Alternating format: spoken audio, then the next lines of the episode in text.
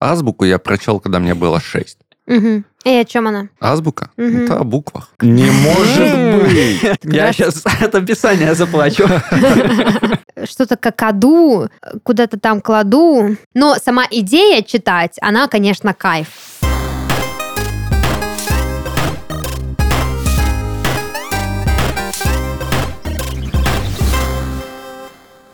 Всем привет! Вы слушаете подкаст из 13 в 30. Еженедельное ток-шоу о молодых людях, которые постарели слишком рано. И в студии сегодня с вами ваши ведущие. Дарья, это я, и мои дорогие друзья и коллеги Христофор Добрый вечер. и Даниил. Всем привет, Вот, значит, мы собрались на последнем съезде литераторов. литераторов. Да, у нас сегодня клуб э, читающих и все понимающих. Очень деловой Христофор, застегнувшийся под, под горло. Ты себя сегодня у тебя есть какая-то концепция за этим, за этим луком? Нет. Я, Концепция чеснока. я никаких скрытых смыслов не придерживаюсь. Ты сегодня будешь мега серьезный. Да. На серьезных щах. Я всегда абсолютно серьезен во всех своих высказываниях. Мгм. Хорошо, ладно, оставайся э, странным человеком-картошкой. Вот. А Данил, в общем, как обычно, солнышко, лучик золотой. Да. Прекрасно. В студии подкаста Фред Барн вышел новый выпуск подкаста «Педсовет», в котором ведущие Марина Бойцова и Кирилл Щедро раскроют вам все тайны ухода за питомцами. Опытные ветеринары, грумеры, зоопсихологи и другие эксперты также поделятся с вами опытом и советами и поднимут важные вопросы. Например, как уживаются дети и животные, как часто нужно водить питомца к ветеринару и как отважиться на то, чтобы завести животное в квартире. Подкаст можно найти на всех популярных платформах и в социальных сетях студии Red Barn. Приятного прослушивания. В общем, э, сегодня мы с ребятами, также с вами, ребята, будем обсуждать очень веселую тему. Это книги, книги нашего детства, книги, которые мы любили читать, книги, которые заставили нас перестать читать, книги, которые мы читаем сейчас. Ну и также еще заглянем, э, что интересного читают э, молодые э, люди, такие, например, как Христофор, то есть зумеры. Вот, и все это совершенно не случайно, потому что спонсор этого выпуска Onyx Books, производитель специальных устройств для чтения электронных книг. А Тут у меня сразу к вам вопрос. Насколько по шкале от 1 до 10, где 1 это я вообще не умею читать, а к 10 это, боже, э, я, у меня есть цель за всю жизнь прочитать все книги, вы любите читать? Христофор? В последнее время я остановился на шкале а, 6. Мгм. А ты? У меня 4. Ну, понятно. У меня два. Yes. На самом деле, конечно, чтение это прекрасно, читать замечательно. Кажется, что чтение существует во всех э, wellness и mental health э, практиках. Вот, заговорила я на английском, который практикует Христофор.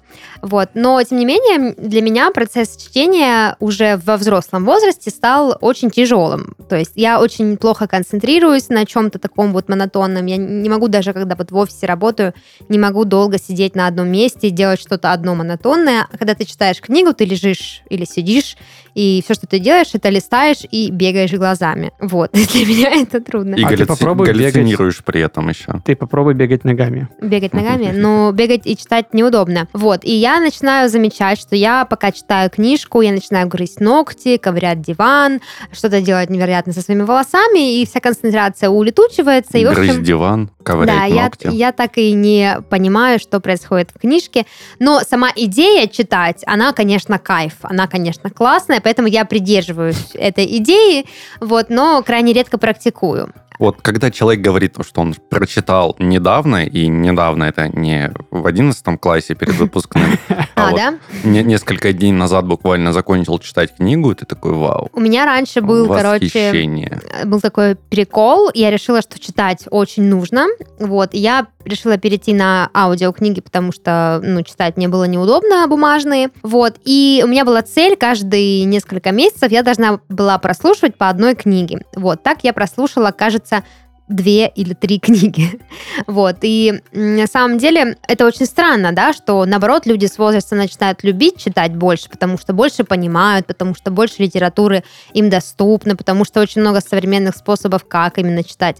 Но однако я тот самый чечек, который любил читать в детстве, а сейчас больше за посмотреть или послушать. Я думаю, что это нормально, потому что ты работаешь постоянно с текстами э, или вообще, в принципе, с информацией, и я думаю, что просто тебя в конце там, дня, в конце недели просто тошнит от информации, любой.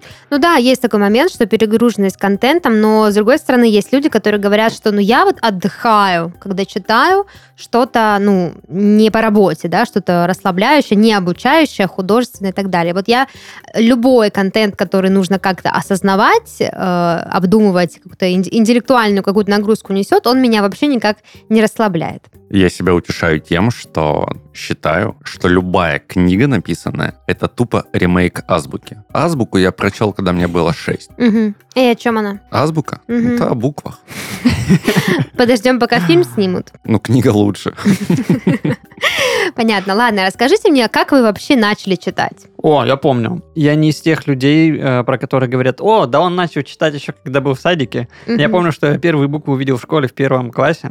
Ужас. А, да. В Кисловодске нету букв? А, есть, просто Нет, мне они были в первом неинтересны. классе. Я был тупым качком. Ну ладно, качком я не был, но любил спорт в детстве больше, чем а, интеллектуальную какую-то нагрузку. Вот. Мгм. И э, в первом классе ну, нас посадили читать какие-то книжки. Вот. Я помню, что для меня это был большой напряг. И я помню вот это вот классное чувство, когда ты прочитал первое предложение без запинки и понял его, и ты такой, вау, ничего себе, это только что сломало вообще мой мозг и полностью перевернуло а, мир с ног на голову. Ты записал эту графу в резюме? Нет. Хорошо. Мне кажется, если я напишу о том, что я горжусь тем, что я научился читать, меня максимум возьмут, я не знаю, кому Никуда. вообще нужен такой навык, да. Никуда, да. Вот. А, и потом для меня вот эта вот зацикленность на чтении стала пунктиком. А, я помню, что я прям соревновался со всеми в классе по скорости чтения. Как эта Мгм. штука называется? Да. Ну, Скорочтение. Техника те- чтения. Техника чтения. Вот, когда вы а, за минуту должны прочитать определенное количество слов. Я редко побеждал, потому что все-таки были ребята, которые читают быстрее, которые порасторопнее, посмекалистее, эти, но... не скорочтецы, а эти скоро- скорострелы вот эти школьные. Вот, я, я все это списываю на то, что я просто медленный очень, в принципе, по жизни, никуда не тороплюсь, и как бы и черт с ним. Ну да, мы заметили, что ты не торопишься никуда обычно. Ну да, да, да. Я тоже помню технику чтения в школе, я ее дико ненавидела, мне казалось, что это как- какая-то просто казнь. Я так волновалась, и я помню, как сейчас, как мы выходили в коридор, там стояла парта, Тоже в коридоре? тоже в коридоре, да. Парта, значит, на ней огромные часы, которые учительница снимала со стены зачем-то, видимо, других никаких часов не было. Вот. Она сидела, книжка какая-то богом забытая, карандаш. И максимум, что тебе было доступно, это линейка, которой ты мог, типа, по строчкам двигаться, чтобы, не дай бог, не перепутать строчку и не все не профукать. Вот. И ты садился, и нужно было максимально быстро, быстро, быстро, быстро читать. Вот. И в итоге можно было бы по- победить. То есть там сколько-то количество слов в минуту считалось, что ты очень классно читаешь. Вот. И мне всегда казалось, что это дикая дичь, потому что как по количеству слов в минуту можно определить, насколько хорошо ты читаешь, но я никогда не выиграла, потому что у меня была подруга, которая любила читать книжки и читала очень быстро. А я до сих пор медленно читаю. Слушай, но у вас божеские условия, у вас была парта, а мы читали на подоконнике. Ой, какой ужас. Ну, вообще меня до сих пор смущает Подвешенными то, вверх почему ногами. мы читали в коридоре, когда у нас был класс. Ну, потому что, Ну, типа, в классе все... ж- Ну, было бы да, логично, да, но- чтобы в коридоре все ждали. Хотя нет, если в коридоре, то все там поубиваются. Вот, а в класс заходишь, как бы надо это... Не как на экзамене. Ну, в общем, да, я помню, что, наверное, первая книга, которую я когда-либо прочитала, а вот прям так, я такая решила, все, я читаю книгу, я буду умной и успешной. Это было, как же она называлась? Там, короче, был попугай, какой-то остров, что-то какаду, куда-то там кладу. В общем, про какой-то остров. Я вообще не помню. Чунга-чанга вот это ну, вот? нет, не Чунга-чанга. Чудо-остров. чу- Нет, Нет, это песня. в общем, приключения какого-то там острова Малибу, что-то, короче, какое-то такое смешное название. И я, если честно, ни слова не помню, про что там было, потому что кажется, как будто бы я просто пялилась в эту книжку и ничего не запоминала, но я, у меня было именно вот это стойкое ощущение, что я читаю книжку. Вот. Вот ты сказала про первую прочитанную книгу осознанную. А, мне кажется, до восьмого класса я читал, если только мне нужно было подготовиться к занятиям. Единственное, что я прям любил читать, это книги по истории, потому что, не, не знаю, мне нравилось запоминать всякие даты. А первая вот художественная книга, мне кажется, это рассказы Конана Дойла, потому что их было дико удобно читать. Мне нравится, когда ты быстро достигаешь какого-то результата, ты читаешь маленький рассказ, типа 40 страниц, ты прочитал 40 страниц, и как бы уже все, конец. И ты можешь говорить, не, ну, блин, ребят, я тут недавно такую книгу прочитал. И с этого началось мое увлечение книгами, а потом я начал брать произведения побольше, и в классе, наверное, в 10-11 это прям был э, пик э, моего увлечения литературой, потому что я тогда готовился к поступлению, я сдавал литературу, я прочитал очень много книг российских авторов, зарубежных авторов, потом э, в универе я тоже очень много читал. Все дошло до того, что мне стало... Закончились книги. Нет, мне стало неудобно читать по ночам, когда я домой приезжал, На подоконник все время по привычке залазил. дома плохое освещение было почему-то в комнате моей. Что у них в Кисловодске прям ужас. Ни букв, ни света. Просто у нас стоит двухъярусная кровать, и когда ты на первом этаже этой двухъярусной кровати, тень от второго этажа э, тебе перекрывает все освещение. В общем, все дошло до того, что я решил купить себе электронную книгу, чтобы не бегать каждые выходные в букинистический магазин. Да, я купил себе электронную книгу и закачивал э, на нее книги. Кстати, у меня тоже был период, э, связанный с электронными книгами, но я об этом попозже расскажу. Я хочу вспомнить еще одну историю. А, вот этот период, когда я пыталась э, читать книги, он был связан с тем, что я читала то, что было дома. Я никуда не бегала, никакие книги не скачивала, не покупала, а именно вот читала то, что было в домашней библиотеке. Там, в частности, был Александр Дюма «Три мушкетера», вот я прочла. Потом, значит, «Голова профессора Доуля», тоже ничего не помню из этой У книги. меня мама э, мне советовала эту книгу, я не помню, правда, прочитал я ее или нет. Надо Это ж почитать. Беляев? М, Да. Вот. Вот, еще Она любила- была любит какая-то научную книга, фантастику. из которой я помню вот одну сцену. Там что-то было связано с кораблем, э, островом, кажется, остров сокровищ или как-то еще. Там были какие-то туземцы. Попугай был, как одно. Какаду не было. Не знаю, откуда у нас так много островной литературы. Ну, в общем, да, кажется, это был о, «Остров сокровищ», это популярная книга. Вот, еще я читала «Человека-амфибию». Тоже все это было Ой, в детстве. Это как раз-таки тот период, когда ты мало что понимаешь в книгах, и они вроде как должны тебя развлекать, но они ничего не, меня никак не развлекали, потому что они были сложными. «Три мушкетера» — это очень сложная книга, там любовные треугольники, там война, там непонятно, что происходит, имена не запоминающиеся. Для ребенка очень сложно. Но слово «мушкетер» зато выучила. А у нас за то, что ты э, сильно увлечен э, литературой или, в принципе, чем-нибудь таким э, интеллектуальным, э, Мгм. можно было получить по щам. Мгм. Почему? Это прям в семье. Ну, то есть отец был Ну, против. букв нет. Букв нет. Поешь Нет, у нас просто в колбасы, школе ну, не, не очень любили э, зазнаек, поему если ты любил читать книги, параллельно тебе нужно было заниматься спортом. Ну да, чтобы уметь отстоять свои книги. баланс нужен во всем. Да. Ну, Совершенно кстати, мне верно. кажется, концепция типа поддерживать интеллектуальную форму и физическую, это очень круто. Мне кажется, это сделано у нас в Кисловодске было специально, чтобы люди развивались всесторонне. Да, такая система мотивации. Страх, он всегда мотивирует. Ну, слушай, мы так много рассказываем, Данила. А что насчет тебя? Какая была твоя первая книжка? Одно время в детстве я засыпал только под «Приключения Нильса» и «Стаи диких гусей», лебедей. Вот. И мне ее читала бабушка перед сном. Достаточно... Это не считается, что ты ее читал. Вот, достаточно продолжительное время. А потом Хотя, мы... подожди, извини, что перебиваю. Если ты слушаешь аудио... Вот, это А, миллениалы изобрели аудиокниги. Это бабушка, которая читает перед сном. Миллениалы изобрели бабушку. продолжай, пожалуйста.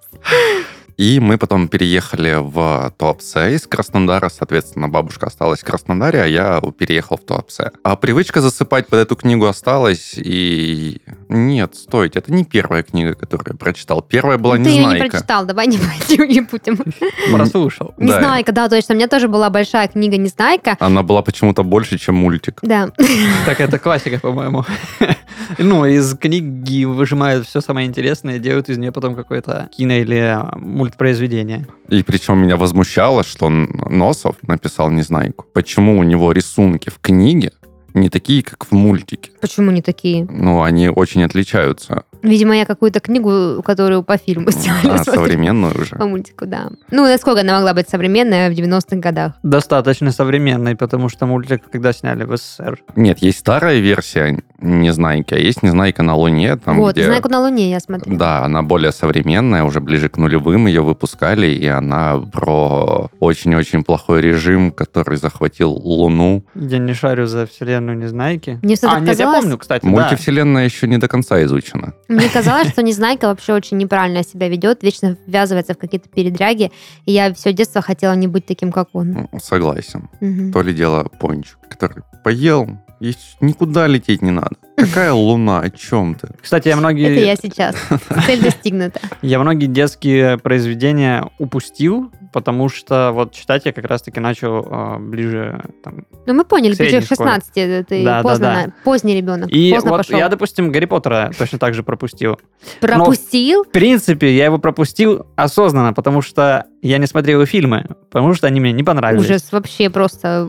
Тебе никакие электронные книги тебя не спасут. Тебя бы в Слизерин взяли за такое Нет, не поведение. взяли бы его Слизерин. Слизерин только избранных берут. Он бы в Пуффиндуе там отбивал бы. Нет, он бы с тележкой с вещами Врезался. бы. в стену на платформе точно, 9 так- так и 3 было. четверти. Кстати, Гарри Поттер это же целая эпоха в детском чтении, потому что эти книжки появились достаточно рано. Я помню, первая книжка у меня была в классе еще в начальной школе, но у нас тогда была очень религиозная учительница, и она считала, что Гарри Поттер это прям вот от лукавой. Нам его запрещали читать. Но в то время, как бы, видимо, были распространены, ну, как и сейчас, фейки, ремейки и другое посягательство на чужой контент, и какая-то русская авторка написала... Мария Таня Спивак. Гротер. Нет, Нет. Мария Спивак. Это была э, кто-то то-то и орден чего-то там чего-то. Блин, у меня вообще нет никаких воспоминаний о том, как Так, что ну, называлось. скорее всего, это же Таня это не, нет, это не Таня Гротер. Таня Гротер это другой автор. это, у нее это- там это ремейк, да, по сути. у нее там плю- плюс-минус какая-то оригинальная вроде как история, насколько я знаю. Ну и главная героиня девочка, а не мальчик. А там было, а, А, там это вот я меняет. читаю книжку, ее написал русский автор.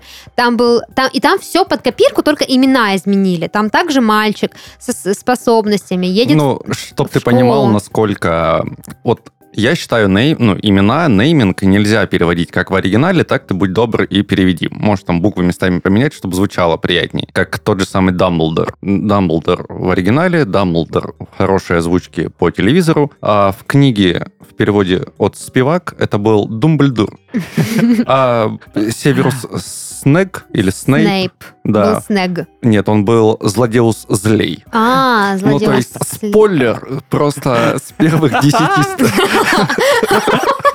А этот, который Пуффиндуй, о, не Пуффиндуй, а этот, э, как его, э, с зубами такой, скажи мне. Но можно, Долгопупс. можно даже посмотреть. Долгопупс. Как его там называли, не помнишь? Ну, вообще, это звучит так, как будто бы это что-то переведенное уже. Нет. Как вот злодей его зовут, злодей. зовут Долгопупс и в русской озвучке фильма. А как это на английском звучит? Лонг Батом. Серьезно? Нет, ну, Да. окей. Ну, типа, не знаю насчет батом. Батом это вроде пуговица, длинная пуговица.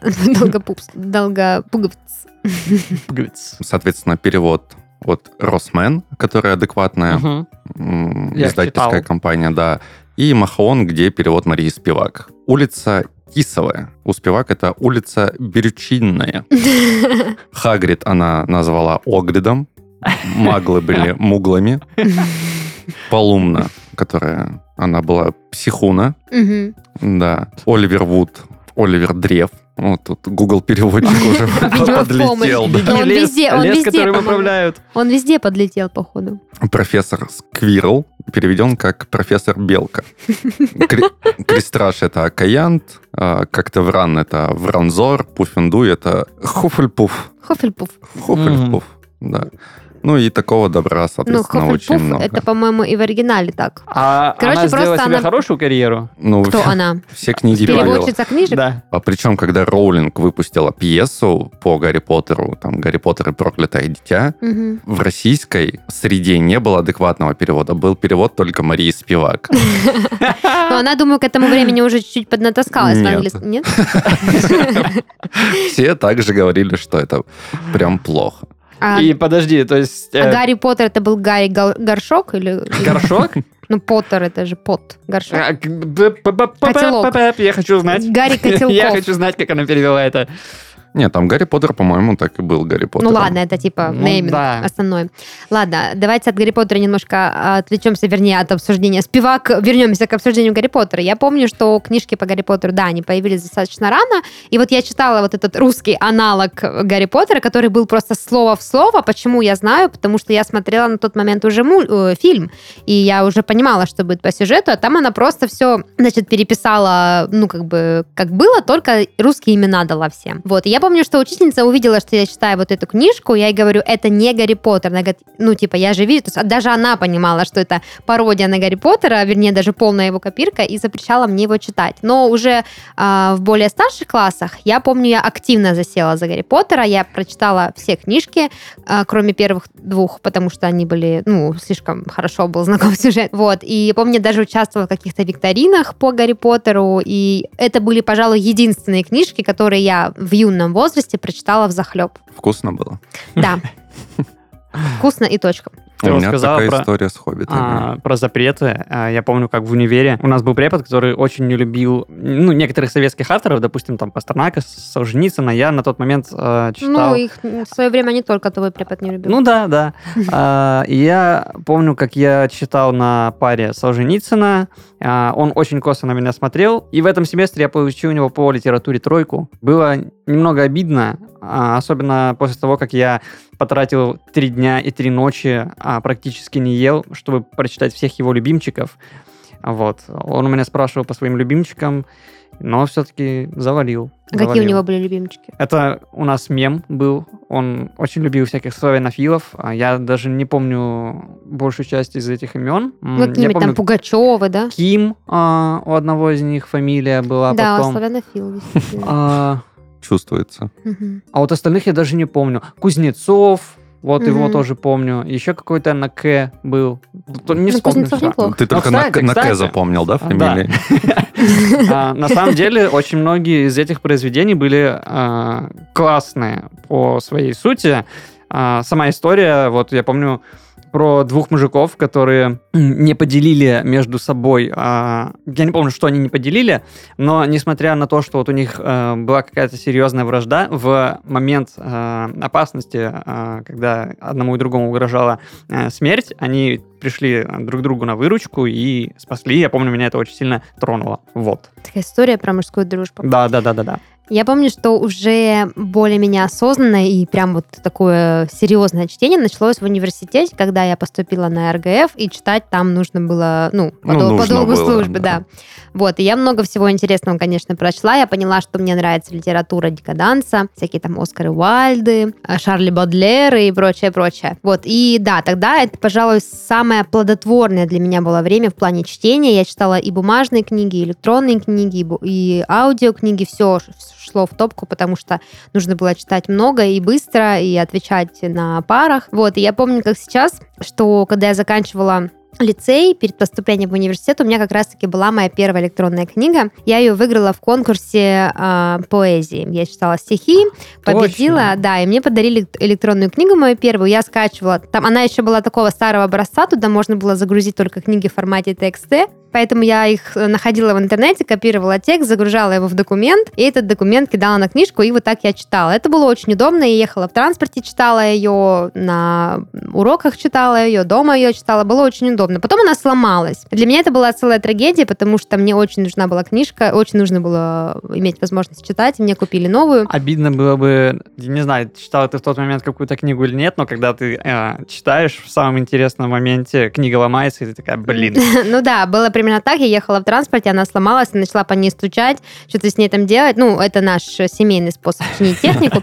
Вот, поэтому, да. э, И мне купили новую, она была уже по современнее покруче, сюда уже можно было вот этот э, F-book, или как они называются, формат. Епап. EPUB, да, EPUB, я очень всегда смеялась с него. Вот, уже можно было там поинтереснее, там уже были какие-то что-то похожее на страницы, они перелистывались так красиво и интересно. Ну, а потом на нашу голову упал iPhone, и можно было уже там туда книжки загружать и делать там всякие интерфейсы. Но там читать не так удобно. Да, но там неудобно читать, потому что маленький экран, и э, Ну и поэтому многие люди перестали читать. да, в принципе, решили, ну, как бы и хватит на это. Я обожаю, когда в транспорте вижу человека с электронной книгой. Я подхожу, становлюсь рядом и просто вместе с этим человеком читаю. Да, удобно. А вот когда обычную читаешь книжку, да, он... Не так интересно, да. Меня, кстати, от обычной книжки, если я ее читаю в транспорте, меня всегда раньше тошнило. Ну, то есть потому что ты все время смотришь, э, тебя укачивает, вот, поэтому... Ну да, в электронке поддал чуть шрифту побольше, и все. Да, а если ты слушаешь аудиокнижку, я часто засыпала. Я помню, я слушала, мы как раз там проходили Достоевского, Толстого, Гюго, ну то, что читаешь очень долго, да, годами. Вот, и я засыпала, я просыпалась где-то непонятно где, в каком-то моменте. Вот так я и прочитала «Братьев Карамазовых». Чуть-чуть так примерно по верхам помню, а что там в деталях не помню, что все проспала. Так, а самое главное, а когда вы последний раз вообще читали? Последнюю книгу я прочел этой зимой. Это была камера Джоша Гришема. Вот это очень-очень классный человек, американец. Он до сих пор, по-моему, пишет, если я не ошибаюсь. Или он умер уже, если я ошибаюсь в своем предыдущем высказывании.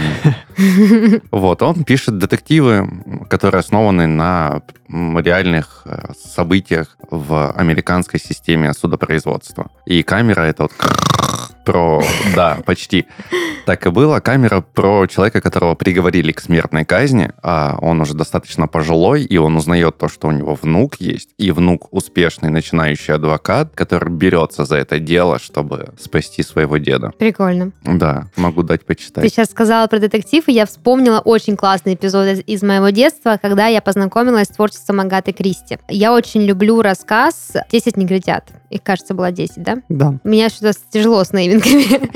вот, я, э, короче, почему-то я решила, что мне нужно его прочесть, и я распечатала его на прям на листах бумаги, и я за вечер, вернее, даже не за вечер, за день, я помню, я лежала на кресле, э, было сначала светло, потом темнело, темнело, я просто, это был, наверное, единственный случай, когда я просто не отрываясь что-то прочла, мне было так дико интересно, и так мне эта история заворожила, что я вот прям реально получила удовольствие от чтения, вот, наверное, ну, не то чтобы это единственный раз в моей жизни, но вот один из самых таких прям знаковых. А по поводу книжки, которую я читала последний раз, почему-то мне не помнится ничего, кроме каких-то мотивационных книжек вроде «Не ссы, не ной», «Ответ», э, «Семь привычек высокоэффективных людей» и всего такого прочего. Но я помню, что ну как-то вот мы с моим молодым человеком решили, что мы почему-то не читаем, а нам нужно начать читать. И мы пошли в магазин, купили себе по книжке. Я выбрала себе «Завтрак у Тиффани». Я очень люблю этот фильм, я смотрела его много раз, и я решила познакомиться с произведением, по которому он написан. В общем, я купила эту книжку, мы пришли домой, и я начинаю ее читать. Я понимаю, что что-то как-то,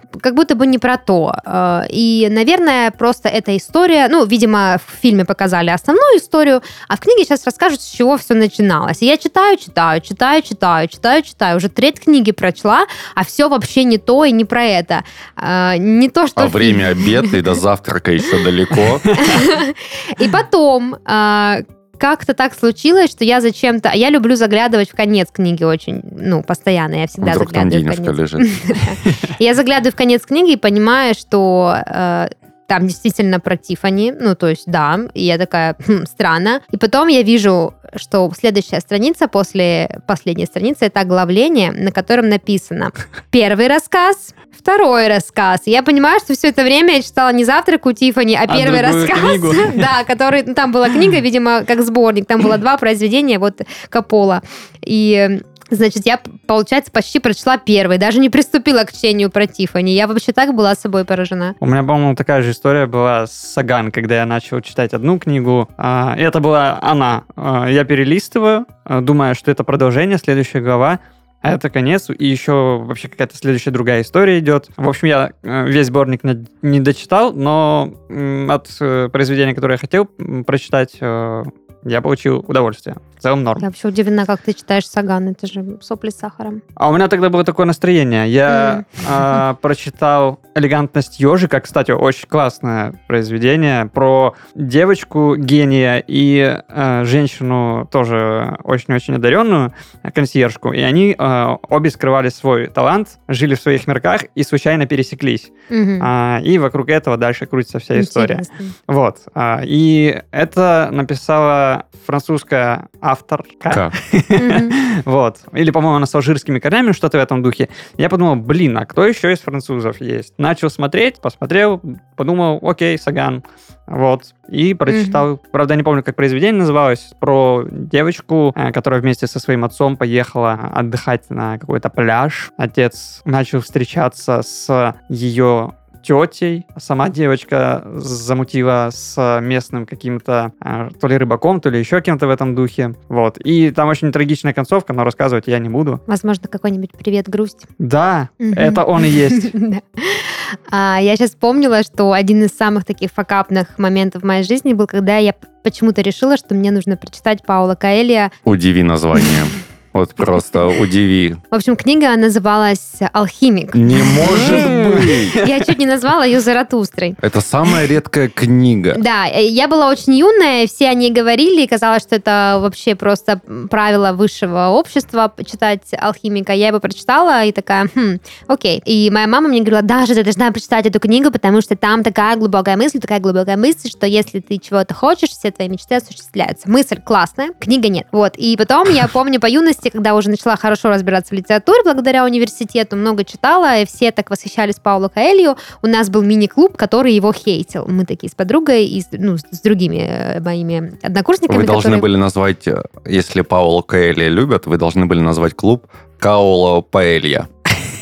Да. Каловая Как- паэлья. да, и это просто вот э, был некий, э, скажем так, э, индикатор безвкусицы, когда ты встречаешь человека, он пытается показаться тебе супер таким, да, ну, концептуальным, ты его спрашиваешь, что, какая у тебя любимая книга, он такой, ну, я очень люблю произведения Паула Коэля, они, конечно, очень, как бы, такие, вот, а, такие глубокие, и все такое, очень читаю. Ну, в общем, я именно таким голосом почему-то в моей голове звучат эти ответы. Да, в общем, тем не менее, книжка была прочитана мной, и поэтому на правах э, читавшего я могу прав- имею право ее хейтить. Вот. Но я, кстати, задумалась о том, что со временем э, мои не то чтобы вкусовые привычки в литературе, а скорее, в принципе, список литературы, он поменялся. Я помню, что в университете и в детстве, и в юности я много читала именно художественной литературы, какой-то обучающей или научпопа, или чего-то там мотивационного там вообще не было. Но книги, которые я читала последние, вот, ну, не знаю, за последние, наверное, лет пять своей жизни, они были исключительно мотивационные, исключительно что-то обучающее, исключительно что-то, что поможет профессии, но ничего супер расслабляющего для удовольствия там не было. А мне кажется, у меня обратная история. Я за всю жизнь прочитал... Семь. Ну, короче, мне Четыре. хватит а, реально пальцев одной руки, чтобы пересчитать все книги мотивационные про успешный успех и так далее. Сначала Потому что- Христофор научился читать, потом считать. Да. Мгм.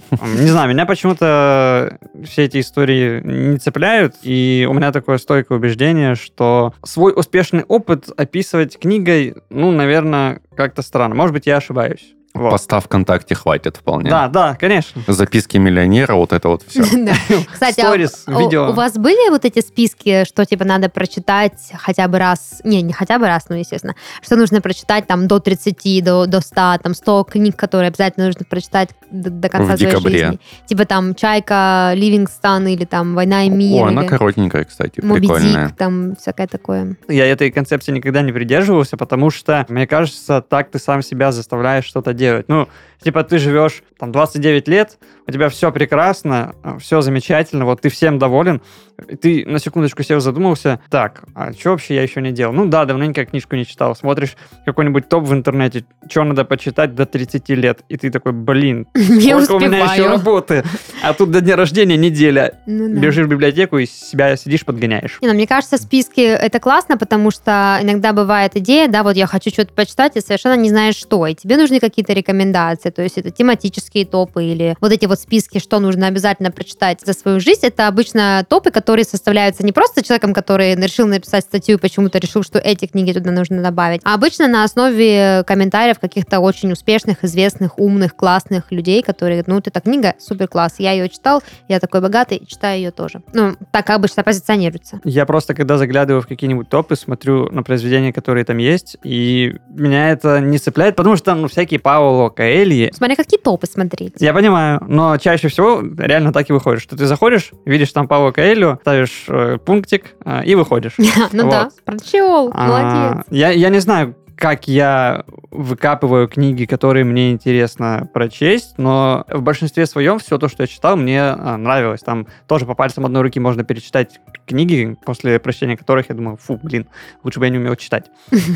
Просто находишь человека, с которым у тебя общие интересы, две-три книги обсуждаете, которые вам обоим понравились, и просишь совета. Ну, вот, кстати, да. У меня так было с Харуки Мураками, я к азиатской литературе прикоснулся тогда впервые, мне посоветовали прочитать «Бесцветный Цкура Тадзаки и годы его странствий». Книга цепляет а, с первых страниц, потому что появляется конфликт, как и внешний, так и внутренний, и он не раскрывается до самого конца. Почему «Бесцветный Цкура Тадзаки»? Потому что Тадзаки переводится как «бесцветный». Вот. Бесцветный-бесцветный получается. Потрясающе. Да, а у него были друзья, фамилии которых в переводе на русский с японского синий, красный, черное, белое. Мистер розовый, мистер оранжевый. Да, и- и- мистер черный. И он себя не любил за то, что он бесцветный, они все цветные, и у каждого есть какая-то характерная черта, а он себя таким отшельником считал. А потом они его еще... и- юродивый такой. Да, и прогнали его, сказали, все, ты больше не в нашей компании, уходи. Слушай, а на самом деле, мне кажется, то, что у него была такая фамилия, это, в принципе, ввязывается в эту концепцию. Вот если бы у него фамилия была бы Иванов, тогда- были бы вопросы. Бесцветный А так- Иванов и его Ну, синий, э, желтый и так далее, и бесцветный, как бы, ну, все это в какой-то цветовой гамме находится. Ну, это все раскрывается в самом-самом конце, но читать действительно интересно. Но у меня возникает логичный вопрос после того, что мы обсудили, что мы читали. Что читают сейчас? Вот молодое поколение. Э, Хорошо, что ты спросил, Данил, потому что как раз хотела обсудить с вами список э, из 10 книг, которые читают зумеры, то есть наше подрастающее поколение в лице Христофор. Вот. А На самом деле я пробежалась по списку перед нашей записью. Книжки здесь весьма не, скажем так, э, неожиданные. Нетривиальные. Нетривиальные, спасибо, да. Там есть Павло Коэльо? Нет. А, А значит, Каула Паэльо? Аккаловая паэлья. В общем, Пауло Каэльо остался только для нас, для миллениалов и для бумеров. В общем, э, «Хорошо быть тихоней» Стивен Джбоски. Я знаю, что есть такой фильм. Фильм, да, такой да, есть. э, видимо, вот эта история, значит, подросткового взросления, она как раз-таки очень импонирует подрастающему поколению. «Дикая собака Динго» или «Повесть о первой любви».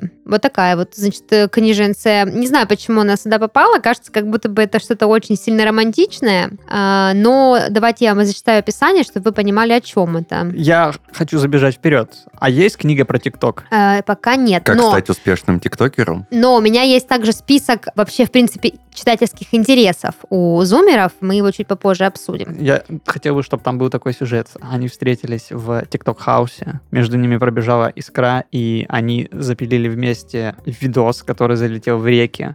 И после этого у них... э, Случился хайп. ха- Да, Нет, их здесь, связывал хайп. здесь другой сюжет, но он похожий. Мальчик и девочка живут как все. Учатся, развлекаются, расстраиваются из-за плохих отметок. Но в один момент а, в ребятах пробуждаются яркие чувства и уносят их в свой круговорот. Ну, то есть, возможно, там был ТикТок, просто об этом не рассказывается в описании. Вот. Пока я жива, Дженни Дунхэм. Не Звучит слышала такого. так, как будто бы она в конце умрет. Да, ты прав. Э, Героине 16 лет, и она тяжело больна. Но подросток находит в себе силы прожить свой оставшийся миг достойно. Девочка даже оставляет список вещей, которые непременно надо успеть сделать. Но это вот Я раз сейчас от описания заплачу. «Виноваты звезды». Но вот эту- про эту книжку я Ой, это же слышала. цикл книг. Вот это Да. вот. «Ви- Виноваты звезды. Виноваты все. Виноваты небо, виноваты ноги, там, где она влюбляется в парализованного мужчину. Но здесь по, этому фи- по этой книге, кажется, есть фильм, там тоже про Конечно, больную да. девочку. Вот, хорошо. «Не отпускай меня», Кадзура и Сугура. Что-то, что тебе бы автора? понравилось. Нет, это один. Кадзура и Сугура. Да, меж- между прочим, роман входит в 100 лучших британских произведений, Британских. да, по версии журнала Time.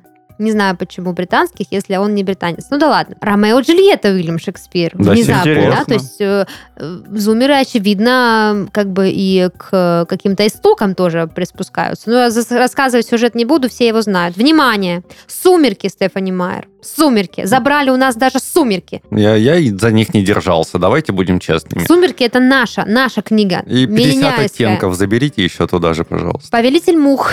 Но это тоже как бы, да, это классика. Это не Да. только зумеры читают. Это Но- рядом хорошо, что с сумерками стоит. У меня есть теория, почему они ее читают. У меня Потому другая. что «Повелитель мух» часто фигурирует в каких-нибудь популярных сериальчиках, и, видимо, зумеры заинтересовались. Что ж там такое? Смотрят наши любимые персонажи из какого-нибудь полового Короче, у воспитания. меня в детстве был друг в деревне, которого все называли повелитель мух, потому что он не мылся. Но книга не об этом, если Не об этом, кто-то да. думал Я знаю. почитать. Вот, вот такие книжечки. И еще я нашла список именно вот вкусовых предпочтений, да, какие книги предпочитают подрастающее поколение. Здесь больше как бы художественная литература, а здесь вот, значит, эм, другие сферы. Например, технологии и хай-тек. То есть, очевидно, поколение, значит, зумеров, они больше как бы интересуются там будущим, технологиям, каким-то там современным развитием, поэтому читают книги а «Эпоха криптовалют» Пола Виньи или «Технологии, использую их, чтобы реализовать свой потенциал» или «Основы глубокого обучения». Или C++ за 31 день. Но это больше миллениальская история, потому что сегодня C++, насколько я знаю, уже не особо популярен, Данил. Учите питон. Вот, а Python, Java, там вся вот эта история. Дальше, научно-популярная ин- э, литература интересует э, зумеров. Например, «Сапиенс. Краткая история человечества», «Краткая история времени» Стивена Хокинга, Великолепная Да. книга. «Краткая Обожаю история ее. почти всего на свете» от Билли Брайсона. Я так понимаю, что им просто нравится сайт. Как он назывался? С краткими описаниями. да. Но на самом деле от этого списка мне становится больно, потому что кажется, что зумеры претендуют на какой-то суперинтеллект, в отличие от нас, а потому что среди художественной литературы, которая им интересна, у них там Generation P Чапаева, Чапаев и пустота Чап- этого, о господи, Generation... Пелевина. да. Да. Generation P Пелевина, Чапаев и пустота Пелевина, Алхимик Паула Коэльо, Е. 451 градус по Фаренгейту, Тоже. Марсианские хроники, вино из одуванчиков, Рэя Брэдбери. Вот такие, значит, э, Если м, тебя молодцы. успокоит то, что они читают так много науч-попа, про книгу Стивена Хокинга могу сказать то, что там используется всего-навсего одна математическая формула, известная всем на этой планете. Теорема Да, Виета. плюс 2, 4. Е равно МЦ квадрат. Ага. Он даже писал... Где-то такое уже было, да? Да, где он даже писал предисловие, говорит, исследования показывают, что каждая формула, которая присутствует в книге, снижает количество потенциальных читателей вдвое. Поэтому я обошелся совсем без формул, кроме одной, а Без Е равно... которой да, ничего не получится. Е равно МЦ квадрат, и я надеюсь, то, что добрая половина из вас, кто держит эту книгу сейчас, не откажется от покупки и прочтения. Потрясающе. Да, Хокинг Гениально. классный. Ну что, э, на этой ноте я предлагаю нам двигаться дальше и поиграть э, в игру, которую нам сегодня принес Данил. Дань, Да. Ну что там у нас? А у нас сегодня очень простенькая игра. Я буду а, зачитывать факт, несколько фактов, возможно, отрывок из биографии какого-то человека, а вы должны будете угадать, это персонаж или реальный писатель, который... Мгм, Вот. А, Один балл, если вы угадываете писатель или персонаж, мгм. и два дополнительных балла, если вы угадываете, о ком вообще в целом идет речь. За- Типа, за- ну, типа книгу, да? Или- Задание или со звездочкой. Нет, прям персонажа. Тут А, все ну окей, достаточно давай. просто. Начинаем. А, Его 17-летнего семья оформила психбольницу, где его лечили электрошоком. Он убежал из больницы, но после продолжительных скитаний опять пришел домой. Затем он был участником движения любителей театра. Это явление социального протеста было массовым в Бразилии. А, Семья опять поместила активиста в лечебницу, но юноша снова убежал. Это Павло Коэльо. Это Пауло Коэльо. Три балла Христофору сходу. Потрясающе. Едем дальше. Он родился в Бельгии в какой-то период второй половины XIX века. Его семья, скорее всего, принадлежала к франкоязычному населению Бельгии, так как родным языком был французский. В какой-то период после учебы он стал работать в бельгийской полиции. Одним из его заданий было расследование смерти политика Поля Деруля. В какой-то момент до 1914 года он был повышен в должности до главы Это бельгийской Пуаро. полиции. Ты не оставляешь шанса Даши, да. Счет уже 6 поэтому 0. 3 балла опять? Да. Почему? А. Он все угадал. Ладно. Я тоже думала про Пуару. Повышаем уровень сложности. Когда ему было два года, его отец покинул семью, и мать с двумя детьми осталась одна. Он остался в первом классе на второй год из-за ушной болезни, которая не давала ему сконцентрироваться на учебе. Мать выдумала целую фантастическую историю, чтобы объяснить исчезновение отца, когда тот ушел из семьи. По ее словам, мужчину забрали инопланетяне с Марса. Звучит как, как Стражи бред. Галактики. Я думаю, что, во-первых, это реальный писатель. Так. А, а кто это может А быть? Даша, как ты думаешь, Я думаю, реально что или это нет? персонаж. Но я не знаю чего. Ну, пальцем в небо тыкну, пусть будет какой-нибудь. Ушная болезнь тут должна нам сыграть на руку. Короче, пусть будет какой-нибудь Сартер. Нет, это Стивен Кинг. Кристофор Убал еще. Эй, да, можно бы угадать. А Мне все еще ноль. Да, надо брать игру в руки и переворачивать.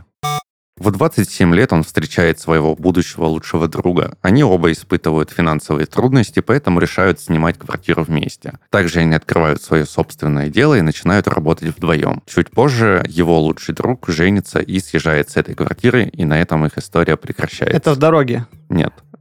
Даша, твоя версия? А что ты книжки угадываешь? Нужно персонажа угадывать или Я автора? забыл, как зовут его. Так, но мне кажется, что это реальный писатель. Нет.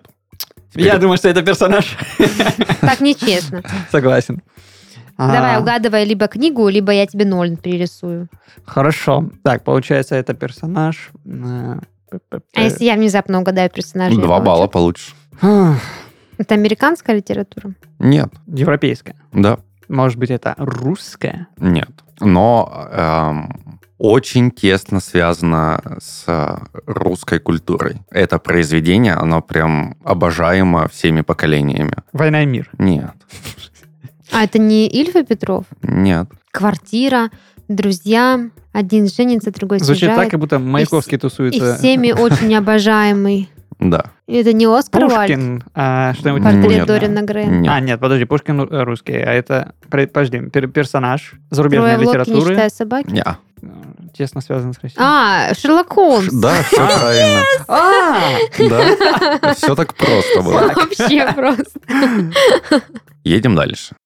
Он родился в 1900 году, учился в частной гимназии Илиаде. В ранней молодости кормился тем, что показывал на Херсонской ярмарке толстого грудастого монаха, выдавая его за женщину с бородой. Необъяснимый феномен природы. Большую часть юности занимался контрабандой. Это Маяковский. Нет. Да блин. Эм, это реальный персонаж. Нет. Ну, тогда гадай. То есть, ну, Реальный персонаж, то есть ты имел в виду автор? Ну Или да, да, персонаж? да, ре- реальный автор. Это Чувак, нереальный который человек. существовал в жизни. Так, значит, это у нас произведение. А, Показывал какого-то мужика. Родился в 900 году. Что-то связанное с Херсоном. Значит, это у нас там какие-нибудь значит, эти всякие штуки. Может быть, это 12 стульев. Да. А, Но нужно угадать персонажа. Так как я его читала. Это же этот... эм, А, Бан- Бендера. Нет. Бендер. Да. Остап Бендер. Я себе тоже два напишу. Хорошо. хорошо. Нечего. А, тебе, а Христофору сколько? Тоже два? Два. Тоже два. Заключительное на сегодня. В 1990 году она перебралась в Манчестер. В этом же году умерла ее мать, которая давно страдала рассеянным склерозом. Вскоре будущая писательница... Это Роулинг. Да. Сколько ему баллов? Три. Ну, если быть честным, в самом начале ты спрашивала по шкале от 1 до 10. Он сказал Мгм. 6, Мгм. у тебя 2. Ну да. Вот, а я, я такой середнячок. Я просто торможу. Если бы ты дал мне дочитать, я бы тоже угадала. И Роулинг, и Шерлока Холмса я угадала. Короче, ладно, в общем, что-то уже хочется спать. Вот, да. Ну, собственно, ты выиграл, Христофор. Поздравляю. Зато ты классно пишешь стихи. Один из них я частично помню наизусть. Мгм. Ну, мы не будем его читать, все-таки как бы аудитория нашего подкаста не 18+. Вот. Но, тем не менее, несмотря на то, что я тебя проиграла, у меня зато есть возможность теперь перечитать и прочитать эти книги, как и у вас, э, наши дорогие слушатели, потому что благодаря а, нашему спонсору все это можно прочитать в очень классном, комфортном, удобном а, формате на электронных книгах. Спонсор этого выпуска – Onyx Books, производитель специальных устройств для чтения электронных книг. Главной особенностью всех устройств Onyx Books является использование экранов e-ink – электронные чернила. Читать с таких дисплеев значительно комфортнее, чем со смартфонов или планшетов. Экран и электронная бумага намного меньше утомляют глаза при длительном чтении, не засвечиваются и почти не бликуют при ярком освещении. Операционная система Android позволяет устанавливать различные дополнительные приложения и расширяет возможности персонализации. Все современные модели Onyx Books имеют сенсорное управление, немерцающую подсветку, беспроводные интерфейсы и дополнительные сервисы и программы. Помимо этого, производитель предлагает очень широкую линейку устройств, чтобы каждый пользователь читал с максимальным комфортом. Ссылка будет в описании. Ну что, дорогие мои друзья, в общем, такой получился у нас очень ламповый выпуск. Было приятно вспоминать про книжки, которые я читала в детстве, потому что кажется, что пройден такой большой путь, а Христофору все равно проиграла. Мне захотелось перечитать что-нибудь. Например, «Голова профессора Доуля». Вот именно не прочитать что-то новое, а перечитать что-то, что я уже хорошо знаю. Я бы перечитала, наверное, «12 стульев», потому что я помню, когда первый раз читала, я очень сильно хохотала. Мне казалось, я поняла, откуда так много в нашем русском языке всех вот этих крылатых фраз и выражений, они, оказываются, все из этого э, из этой книги. Интересный факт. Судьбу Остапа в конце книги решала монетка, которую подбрасывали Ильф и Петров. Они долго спорили между собой, оставлять его в живых или же убивать. Приводили аргументы, доводы, были идеи на сиквел, приквел. И договорились. Орел, он живет, решка, он умирает. И монета застряла в воздухе. Нет, она упала решкой вверх. Мгм. Вот. То Изви- есть это- Извините за спойлер. То есть он умирает. Да? Я, кстати, вот вы сказали про перечитывание книг, никогда ничего не перечитывал. Даже Ой, если я- мне что-то очень сильно понравилось. Я перечитывала «Мастер Маргариту», наверное, раз восемь, а «Идиота» Достоевского тоже пару раз перечитывала. Очень люблю эти книги. Вот такая история. Ну, в любом случае, дорогие наши слушатели, нам было бы интересно узнать, какие книжки любите вы, из каких книжек вы начинали свое путешествие в мир литературы. Рассказывайте об этом в комментариях. Ну, а где все это прочесть э, с максимальным комфортом, мы вам уже рассказали. Так что будем прощаться. Давайте посоветуем еще по книжке какой-нибудь. Но если вы не читали «Идиоты» Достоевского, обязательно прочтите. Мурак. А, стойте. Есть одна классная книга «Сто лет одиночества». Я однажды, я ее читал, начинал, дошел до середины, и в какой-то момент по обстоятельствам моей жизни я отложил прочтение на несколько недель. В какой-то момент я возвращаюсь, открываю на том месте, где остановился, и не понимаю, что происходит. Почему Хосе Аркадио Буэнди подходит к Хосе Аркадио Буэнди и говорит, Хосе Аркадио Буэнди, где мой сын Хосе Аркадио Буэнди? А он говорит, а он с твоим дедом Хосе Аркадио Буэнди. Зачем так называть людей? Это как семья Христофора. Христофор первый, Христофор второй. Второй, третий, четвертый, все правильно. Все по очереди.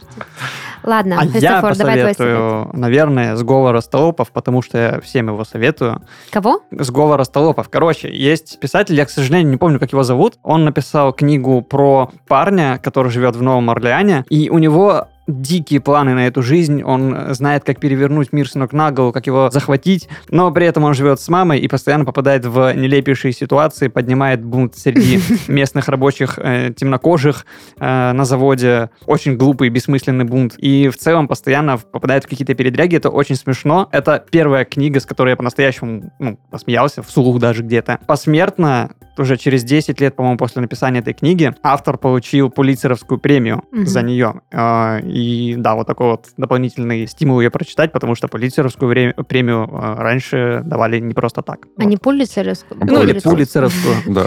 Да, именно так. Ну что ж, тогда на этом будем завершаться. Это был подкаст из 17 в 30, еженедельное ток-шоу о молодых людях, которые постарели слишком рано. И в студии с вами сегодня были самые умные на свете Даша, Христофор и Даниил. Всем пока! Пока всем. Пока.